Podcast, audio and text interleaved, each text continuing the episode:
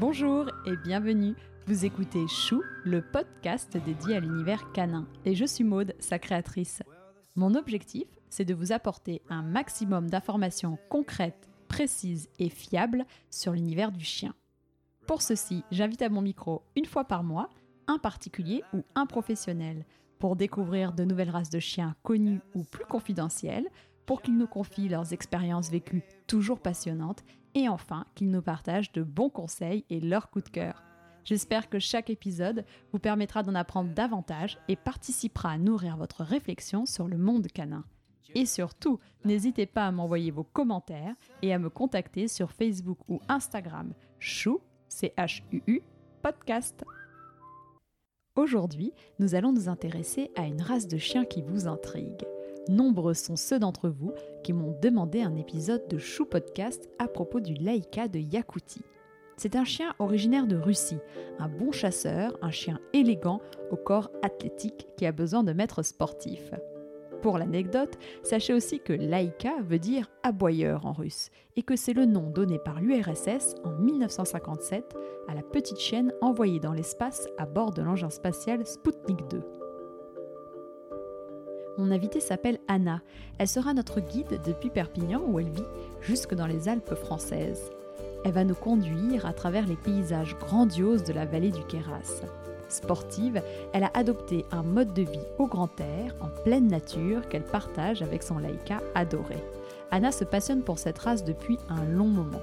Elle nous fera partager tous les bonheurs, mais aussi les mésaventures d'un trek de trois jours en montagne avec ses chiens. Si vous voulez savoir comment se déroule un trek, quel est le spot parfait pour planter sa tente, comment bivouaquer avec des chiens, comment nourrir ses chiens normalement au parc pendant plusieurs jours sans glacière, et quels sont les indispensables d'une trousse de secours pour les chiens, alors écoutez bien le récit d'Anna, elle va nous entraîner dans un merveilleux périple où vous croiserez une horde de chevaux sauvages et des marmottes qui sifflent. Vous êtes prêts pour l'aventure? Allez, c'est parti Salut Maude, euh, bonjour aussi à tous les auditeurs qui nous écoutent. Alors moi c'est Anna, j'ai 24 ans et j'habite depuis peu, depuis le début décembre, dans le sud de la France entre Perpignan et les belles montagnes des Pyrénées. Avant ça on était à Paris en appartement et maintenant on se retrouve en maison avec un jardin, donc autant dire que c'est un gros changement de vie, autant euh, pour moi que pour mes deux chiens. Et du coup je partage mon quotidien avec euh, Malou, mon tout premier chien, un husky sibérien de 5 ans, et avec Wapi, un Laika Diakouti qui a un an passé maintenant, un an et trois mois à peu près. Avant lui, j'avais un autre laïka qui s'appelait Zargal et qui est malheureusement décédé en septembre 2019. Et actuellement, je bosse dans l'agriculture, mais quand j'étais à Paris, j'étais à mon compte en tant que dog walker. Et pourtant, à la base, je bosse pas du tout dans le milieu canin, j'étais dans l'hôtellerie. D'accord, très intéressant. Et dog walker, c'est quelque chose que tu ne peux pas refaire dans le sud? Si, je pense que je pourrais, mais j'ai l'impression qu'avec le, bah, le coronavirus en ce moment, c'est un peu compliqué, vu que les gens en plus travaillent chez eux ils ont moins besoin de quelqu'un pour venir sortir leur chien. C'est vrai, c'est vrai qu'on n'y pense pas, mais du coup, ce métier peut être un peu mis à mal avec le Covid où les personnes restent chez soi et ont plus le temps du coup de promener leurs chiens. Ouais, j'avais pas pensé. Et alors maintenant, si on va un peu dans ton enfance, est-ce que tu as toujours aimé les chiens depuis que tu es toute petite? Alors, les chiens, j'aimais bien, mais j'en ai jamais eu. J'ai passé mon enfance à Kuala Lumpur en Malaisie, donc on va dire que c'est pas vraiment le même type d'animaux que ceux qu'on a en France, quoi. Faut pas être surpris de croiser un serpent ou une énorme araignée dans son appart. Mais sinon, j'ai grandi avec des chats et je me suis très rapidement tournée vers l'équitation. Je passais tout mon temps au centre équestre et j'ai même pu continuer quand je suis revenue en France. Mais j'ai toujours eu en tête l'idée d'avoir un chien un jour, plus particulièrement un chien nordique. Et c'est pour ça que j'ai attendu en fait d'être enfin autonome, d'avoir mon propre chez moi, d'être responsable avant de, bah, passer le cap, de prendre, de prendre un chien. Et donc, quand j'ai eu 19 ans et mon premier appart, j'ai attendu un petit peu, j'ai peaufiné encore mes petites recherches sur le ski. Et bah, lui, il est arrivé dans ma vie. Et franchement, c'est de loin quelque chose qui a encore plus changé ma, vision, ma vision de la vie. Bah, J'imagine. Et du, coup, je ne savais pas que tu avais grandi à Kuala Lumpur. Tu es resté combien de temps là-bas? Je suis restée jusqu'à mes presque 6 ans. D'accord. Ah oui, oui, oui. Bon, et donc, en tout cas, niveau chat et après, ouais, équitation. Équitation que tu pratiques toujours? Plus du tout. de temps en temps pour le plaisir quoi, si l'occasion se présente, mais heu, au quotidien non, plus, malheureusement.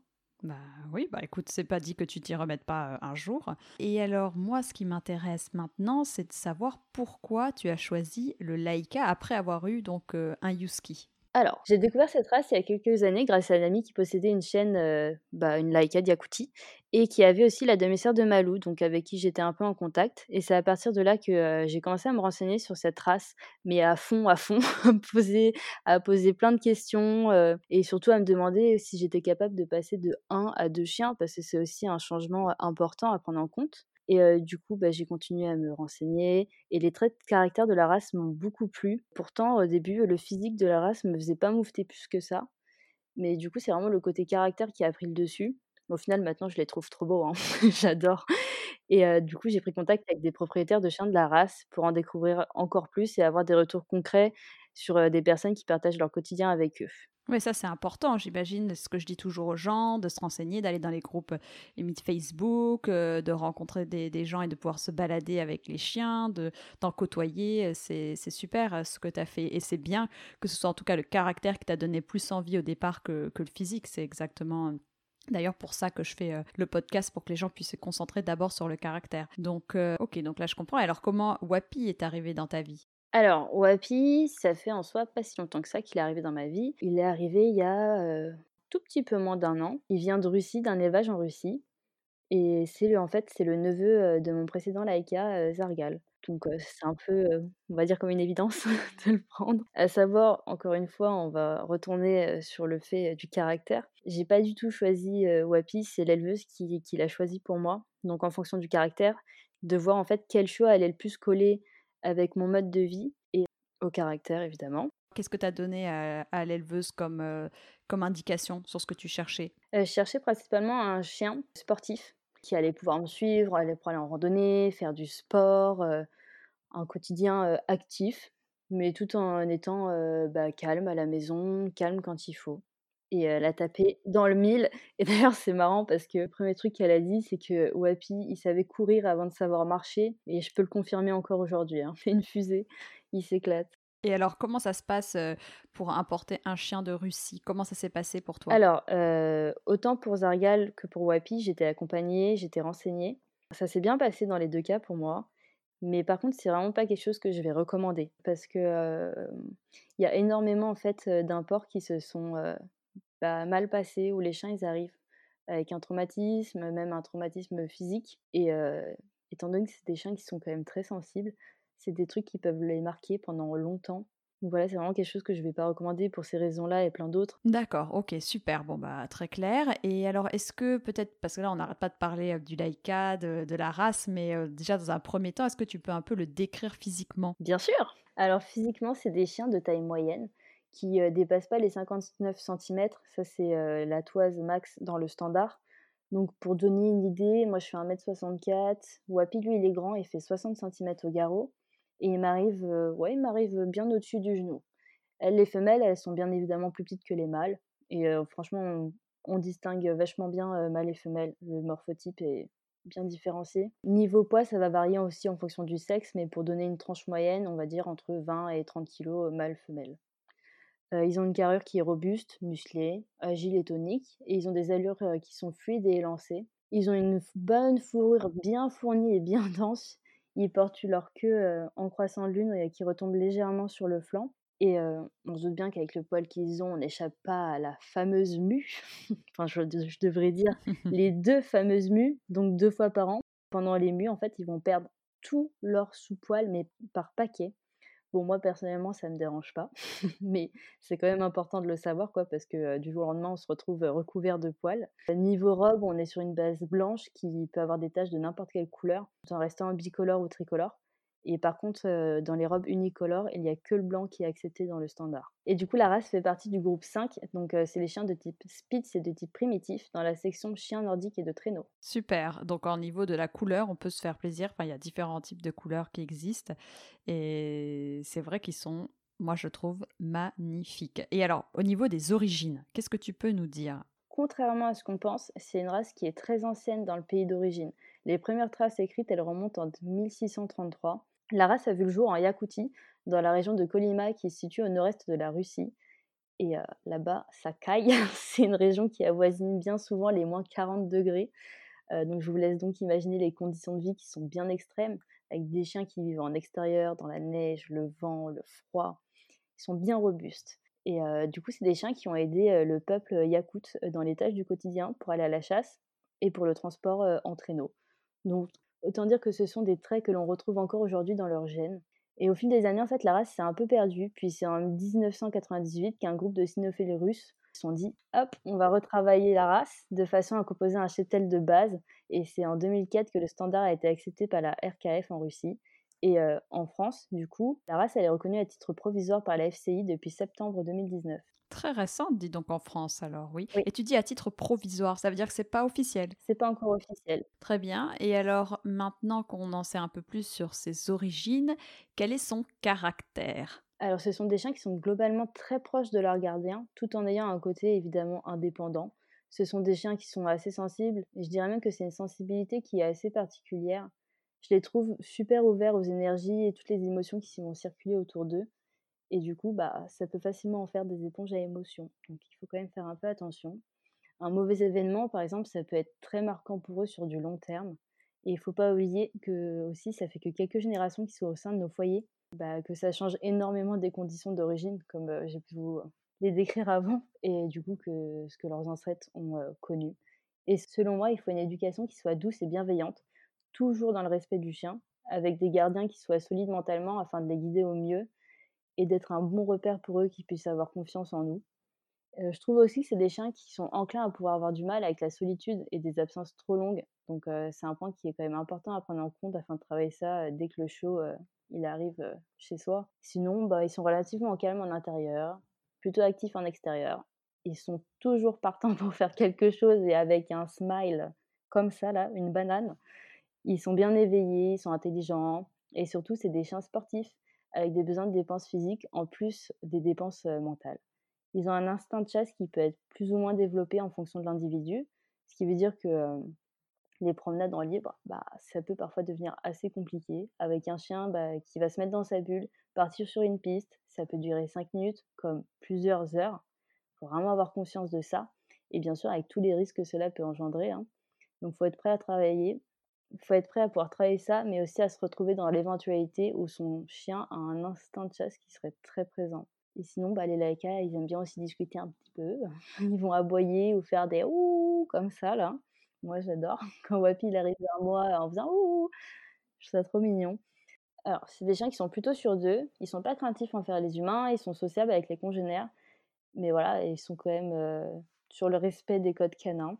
Et ah oui, un autre point qui est aussi important et qu'on me demande parfois, non, ce ne sont pas des chiens de berger. Parce que parfois je lis ça ou alors on vient me demander, mais alors pas du tout.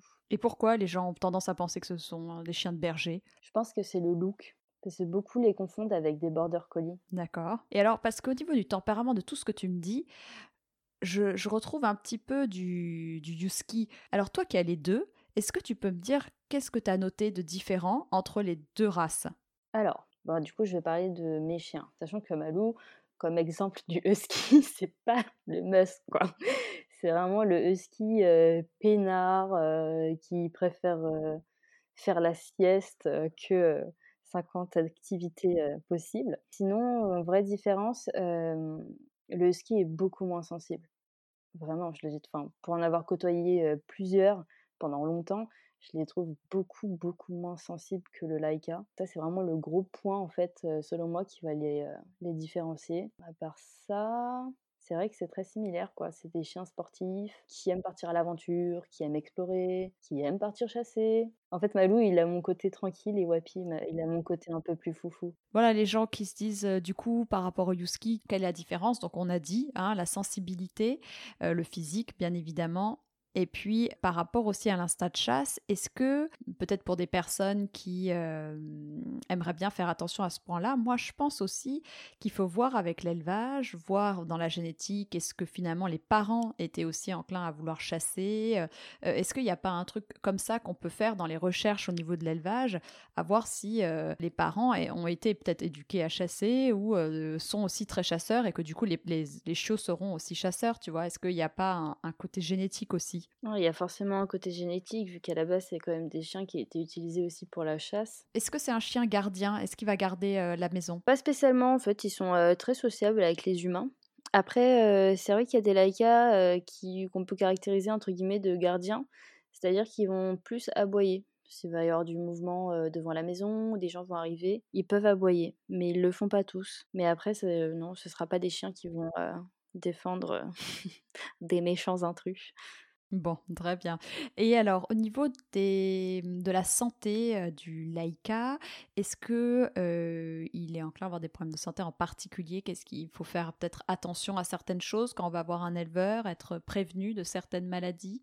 Alors oui, enfin, en soi, comme de nombreuses races, ils peuvent être touchés par bah, l'état oculaire comme par exemple il y a la cataracte ou encore la dysplasie du ligament pectiné. Les laïcas, ils peuvent aussi être touchés par la surdité. Alors ça, il faut faire très attention. Et en troisième, eh je dirais par la dysplasie coxofémorale. Donc c'est la dysplasie de la hanche qui est une malformation de l'articulation coxofémorale qui va créer une instabilité au niveau articulaire et du coup ça va développer de l'arthrose. Donc c'est pour ça qu'il est très important de choisir un chiot ou un chien dont les parents ils seront, seront testés et surtout bah, qu'ils soient indemnes. Très bien. Bah écoute, c'est bien noté.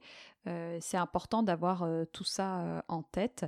J'avais aussi envie de savoir au niveau des dépenses au quotidien, parce que tu l'as dit, c'est des chiens qui ont besoin d'être dépensés. Donc comment est-ce que tu t'organises au quotidien pour assurer les besoins de dépenses de ton chien? Alors, du coup, au quotidien, on fait des petites promenades dans le village où on habite. De temps en temps, on va en ville. Donc, juste à côté, en fait, on a Perpignan. Et aussi un tout petit peu plus loin, une ville un tout petit peu plus calme, on a Canet. Mais du coup, bah, c'est pour changer d'environnement. On fait aussi des plus grosses promenades dans la nature et bien sûr des randonnées. Donc, ici, maintenant, il faut savoir qu'ils ont un jardin qui est accessible tout le temps. Mais ça change rien au nombre de promenades qu'ils ont par jour. Ils ont le jardin, mais aussi c'est trois promenades par jour. Ça, on n'en rate pas une. c'est super important. Avec Wapion, on a commencé à pratiquer l'agility au centre Cani d'élite de Perpignan, qui se situe à côté de Prades. Et du coup, on a découvert cette nouvelle activité et je trouve qu'il prenait, prenait beaucoup de plaisir à découvrir tous les différents petits exercices à faire. Il était bien concentré et tout. Franchement, c'était un moment super cool avec lui. Donc, j'aimerais bien continuer cette activité-là avec lui. Sinon, en semaine, on essaie de sortir au moins une à deux fois pour faire du canicross ou du cani VTT. Et là, autant dire qu'il s'éclate, il adore courir, il tracte. Et c'est super intéressant en fait de le voir au fur et à mesure des séances progresser, commencer à, à bien comprendre les directions, comment on fait, etc. C'est super cool. Mais du coup, en fait, avant d'avoir commencé le cani VTT, on a commencé par le canicross pour qu'il comprenne comment bien gérer son corps lors d'une activité intense de traction, qu'il se fasse aussi une bonne base musculaire et un bon petit cardio avant de passer au cani VTT qui est quand même beaucoup plus intense et demande un effort physique bah, plus conséquent.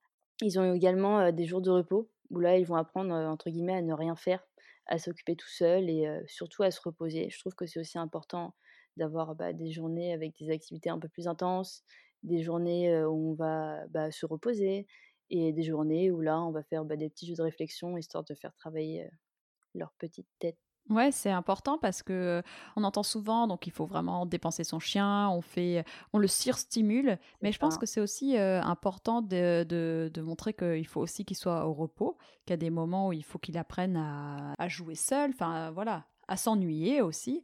Euh, et donc, c'est important. C'est important d'avoir un bon équilibre entre tout ça et ne pas le surstimuler. Et plus on va dépenser un chien et tout ça, plus aussi il va en demander. Hein. Ah bah oui. Euh, c'est de l'entraînement, quoi. Ça, c'est sûr. Si après on peut pas assumer, il euh, faut aller à leur rythme, hein, de toute façon. Puis c'est important de se reposer, quoi. C'est comme pour nous. Top, bah écoute, je vois qu'ils sont bien bien dépensés. Au niveau des éleveurs, parce que là maintenant les personnes qui nous écoutent disent bon bah moi je veux absolument un Laïka, euh, où est-ce que je peux aller? Est-ce qu'il y a un éleveur qui m'est recommandé? Alors en France oui, il y a des éleveurs euh, que je recommande, mais euh, je ne citerai pas de nom. Mais par contre je peux donner quelques tips pour bien choisir un élevage. Une fois que vous, vous serez sûr de pouvoir répondre aux besoins d'un laïka et d'être prêt à ça. De plus en plus d'élevages sont en train de voir le jour en France, surtout dû à la popularité qui est en train de prendre la race et cet attrait de race dite rare encore dans le pays. Mais on compte désormais au moins, allez, 14, ouais, au moins 14 élevages en France. Mais tous n'ont pas encore eu de portée. Donc, quand on se renseigne pour choisir un élevage, vous irez acheter votre futur chiot, il faut se tourner vers un élevage qui fait évidemment tester tous ses reproducteurs, donc à savoir la dysplasie, le PEA. Le PEA, du coup, c'est le test de surdité, et les yeux. Et les chiots doivent également passer le test PEA qui peut avoir lieu dès l'âge de 6 semaines. Et l'éleveur doit être dans la capacité de vous montrer chacun des tests qu'il a effectués sur ses reproducteurs, que ces chiens soient également inscrits au LOF. Donc ça, vous pouvez le vérifier facilement en fait sur le site de la centrale canine. Vous avez la fiche des chiens. Un autre truc que je trouve quand même assez cool et important quand on choisit son élevage, c'est d'avoir un bon feeling euh, bah, avec l'éleveur, qui soit en capacité de répondre à toutes vos interrogations. Et euh, surtout, bah, ne pas hésiter à vous rendre plusieurs fois à l'élevage, voir les structures, les chiens, les conditions de vie, voir également si bah, il pratique des activités sportives ou non. Discuter aussi avec l'éleveur sur tout ce qui va être mis en place en fait pour la primo-éducation, la primo-socialisation. Donc là, c'est comment entre guillemets va grandir pendant les deux premiers mois votre chiot, tout ce qui va lui être montré, etc. Et un autre truc aussi que je trouve important pour le choix, le choix du chiot, c'est que ce soit fait en fonction du caractère, de votre mode de vie, de ce que vous allez pouvoir lui proposer, un bon éleveur, normalement, pourra vous aiguiller facilement vers le bon chiot. Et bah, surtout, n'ayez pas peur de faire de la route, de prendre contact avec plusieurs éleveurs, quitte à aller tous les rencontrer. Mais attention quand même, parce que malheureusement, en France, il y a déjà des élevages de laïka qu'il faut éviter à tout prix. Donc, n'hésitez pas, hein, si vous voulez. Moi, je suis ouverte à toute question par rapport à ces derniers, ou même pour vous recommander des élevages, vous pouvez venir me demander. Et aussi sur Facebook, il y a deux groupes. Oui, il y a le premier groupe, c'est Laika Diakouti, groupe francophone, et le second, Laika Diakouti. C'est aussi des mines d'informations. bah, du coup, vous avez plein de témoignages de propriétaires de chiens de la race, de professionnels, des partages d'expériences, et où un tas de sujets sont déjà abordés. Bah merci, écoute, pour cette réponse très complète. Donc, j'encourage hein, les personnes qui souhaitent passer le pas à contacter Anna sur Instagram. D'ailleurs, est-ce que tu peux nous donner le nom de ton compte Instagram?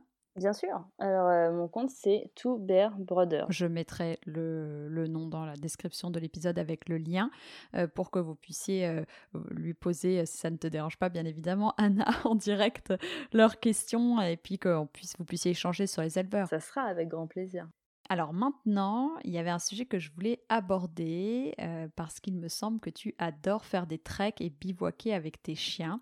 Alors je voulais savoir si tu pouvais nous raconter le trek qui t'a le plus marqué et que tu puisses nous raconter ce trek de A à Z parce que euh, tu comprends, maintenant on est en période de Covid, on a envie de voyager et donc euh, on aimerait bien un petit peu euh, que tu nous emmènes en voyage avec toi.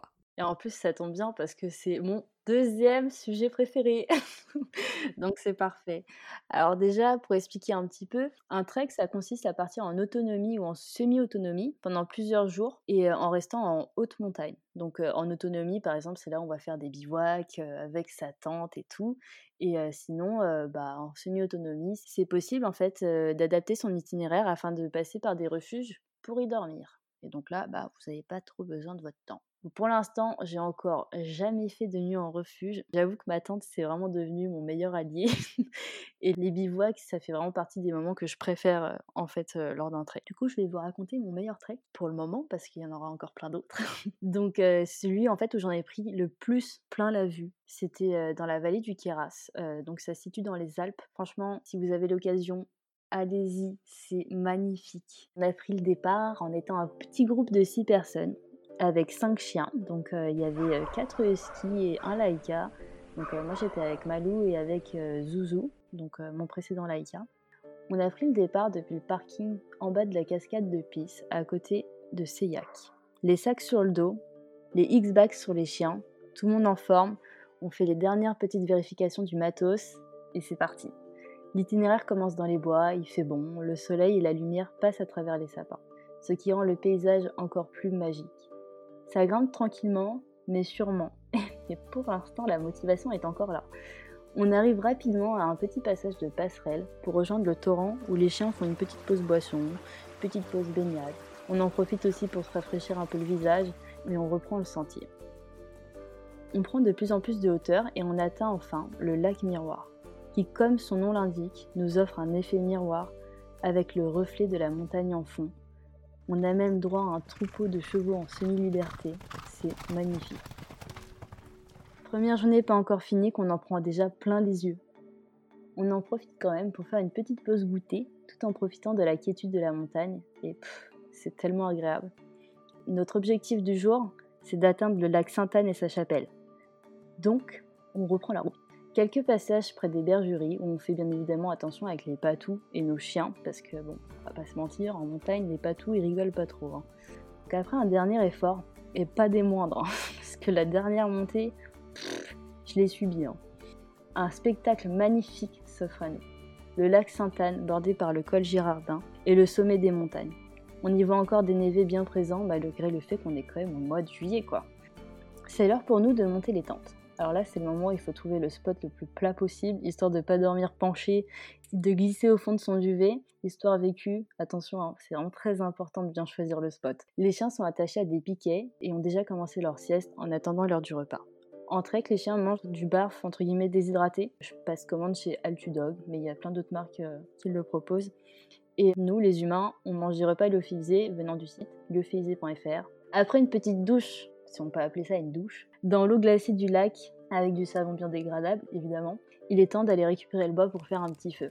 Et là, c'est le petit moment euh, très appréciable autour du feu, dans le calme, la nuit qui tombe, le ciel étoilé au-dessus de nos têtes. Un bon repas pour les chiens, un bon repas pour nous, quelques parties de cartes et de rigolades plus tard. La fatigue commence à reprendre le dessus et chacun retrouve sa attente pour une bonne nuit de sommeil avant la journée de demain qui nous attend. On se fait réveiller par le chant des oiseaux. Et quoi de plus beau quand on ouvre la tente que de voir l'immensité de la montagne à perte de vue. Tout le monde se lève, tout le monde replie sa tente. Les loulous profitent d'un petit tour autour du lac pendant que le reste de la troupe commence à faire chauffer l'eau pour savourer un bon petit déjeuner, histoire d'être en forme pour la journée qui nous attend. Pendant le petit-déj, on recheck encore une fois notre itinéraire du jour. Nous avons prévu de rejoindre la vallée de la Haute-Ubaye. Point de bivouac, Maljassé. On replie nos poches à eau et c'est parti, tout le monde en route. On monte au col Girardin. Le soleil tape, les chevilles commencent à picoter. Hmm, la journée commence fort. On prend son temps, chacun à son rythme, mais on finit par atteindre le passage du col. La verdure n'est plus du tout au rendez-vous. On se croirait plutôt dans un paysage un peu euh, lunaire, euh, rocheux. Euh. Moi j'adore. On passe d'un endroit tout vert à un truc totalement différent et ça franchement on peut dire que c'est un peu la magie de la montagne.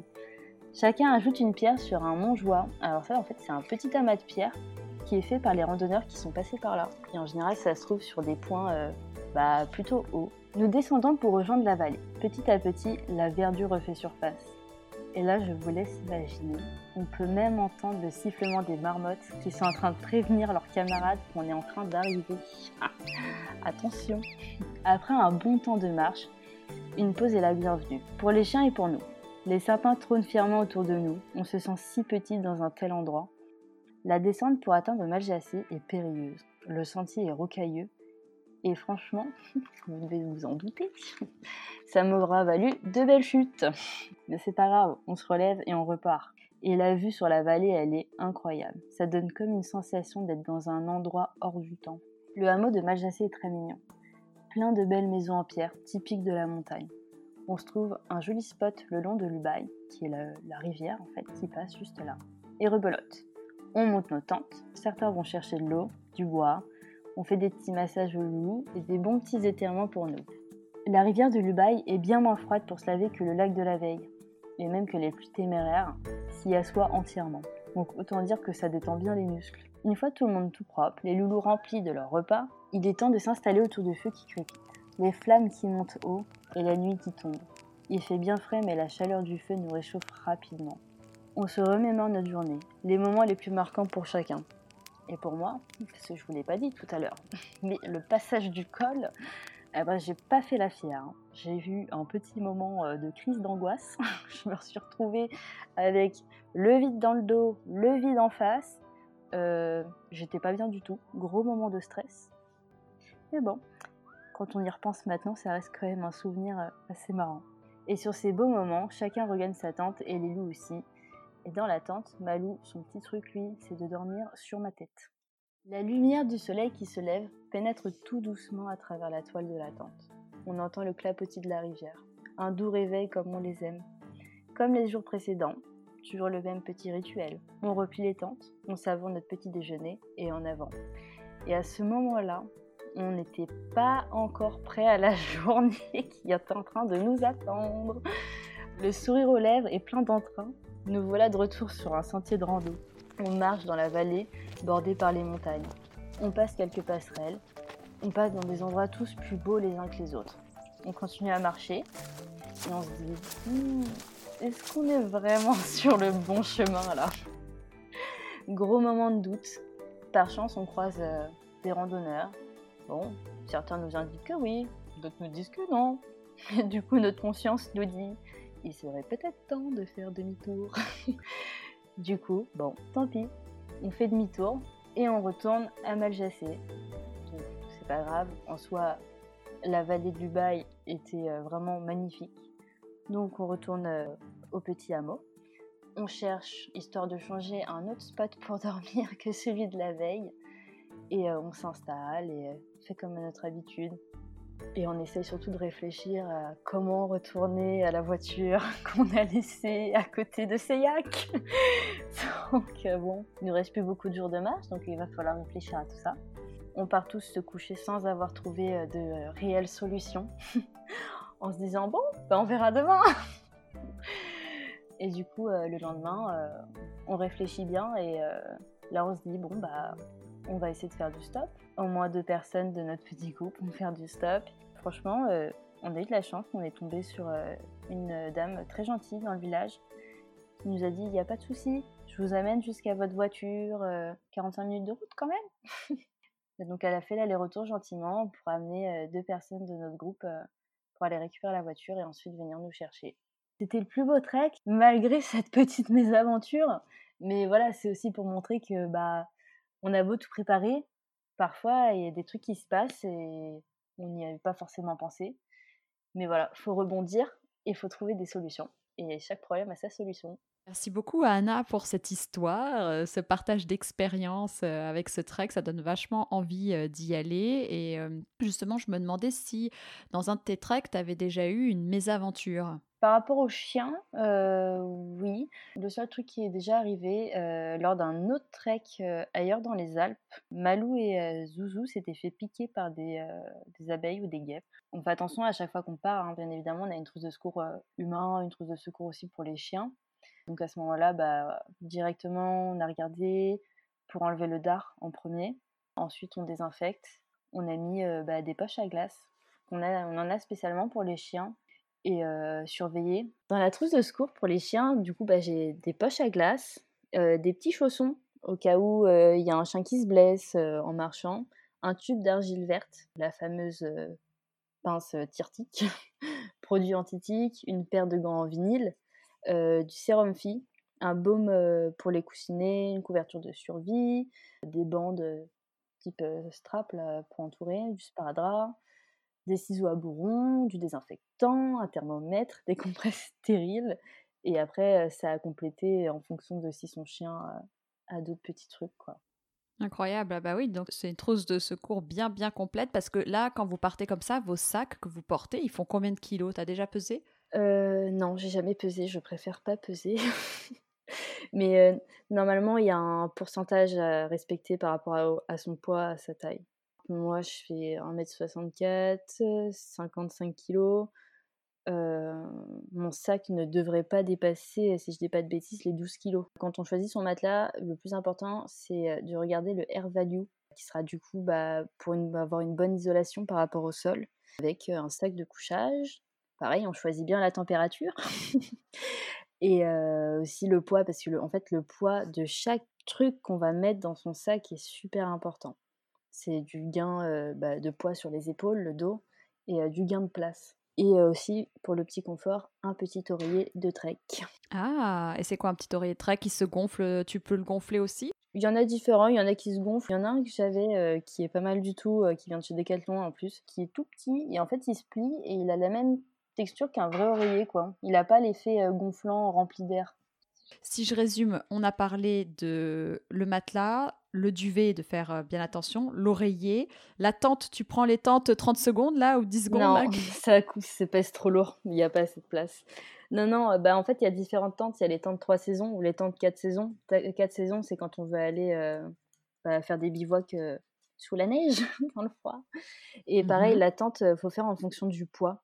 Je dirais aussi des matériaux quand même, c'est important, mais surtout bah, la résistance par rapport au vent, par rapport à la pluie, la place. Bon, moi, ma tente est très grande, hein, j'ai une tente 4 places, mais bon, avec plusieurs chiens et tout, bon, voilà, c'est mon choix.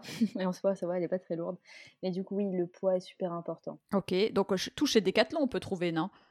On peut trouver des trucs chez Decathlon, mais c'est pas là au niveau poids et qualité, on aura le mieux. Il y a un site que j'aime bien et ça s'appelle Deport Village. Donc ça s'écrit D-E-P-O-R Village, c'est tout collé. Il y a tout le temps des promos. et il y a une bonne liste de matériel. Il y a aussi le site Camps, C-A-M-P-Z.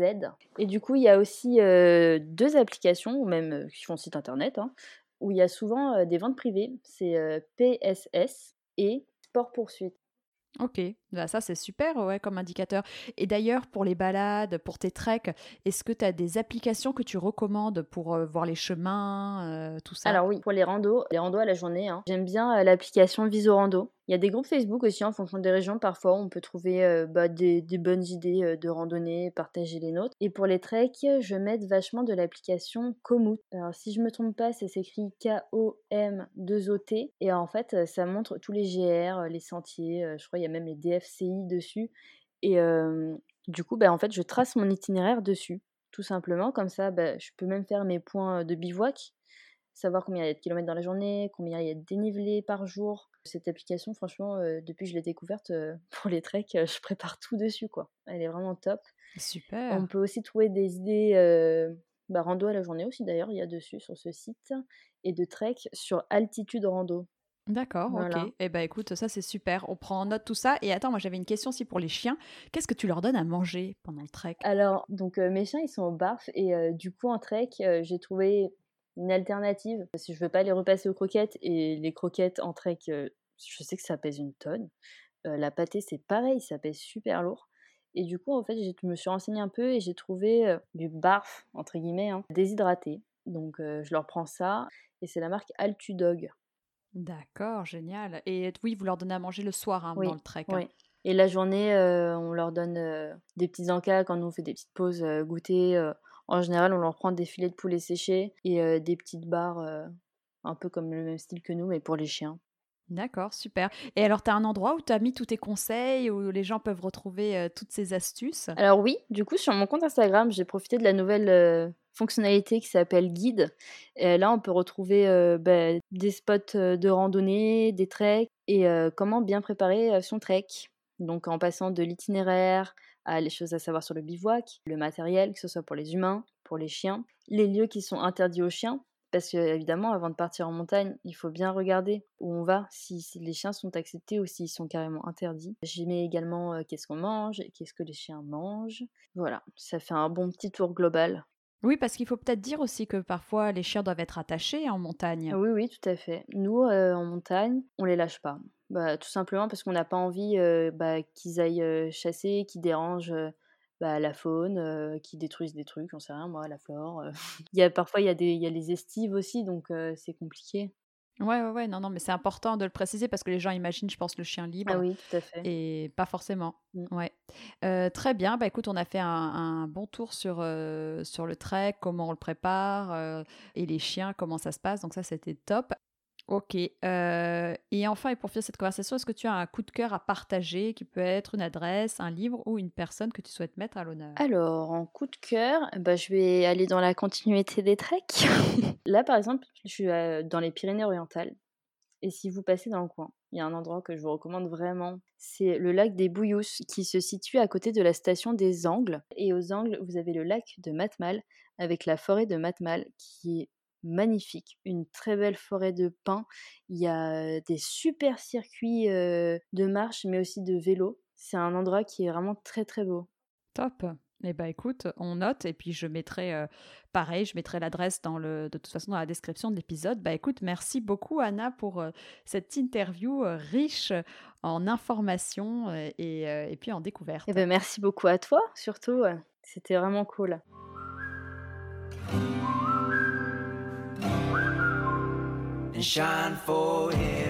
Si cet épisode vous a plu, n'hésitez pas à me le dire sur les réseaux sociaux et à le partager autour de vous. Vous pouvez aussi laisser 5 étoiles et un commentaire sur Apple Podcast ou iTunes. Avoir des notes permet de donner plus de visibilité au podcast. N'hésitez pas non plus à me taguer dans une de vos stories sur Instagram, ça fait toujours plaisir et c'est une bonne façon de diffuser le message. Très bonne semaine, prenez soin de vous et de vos toutous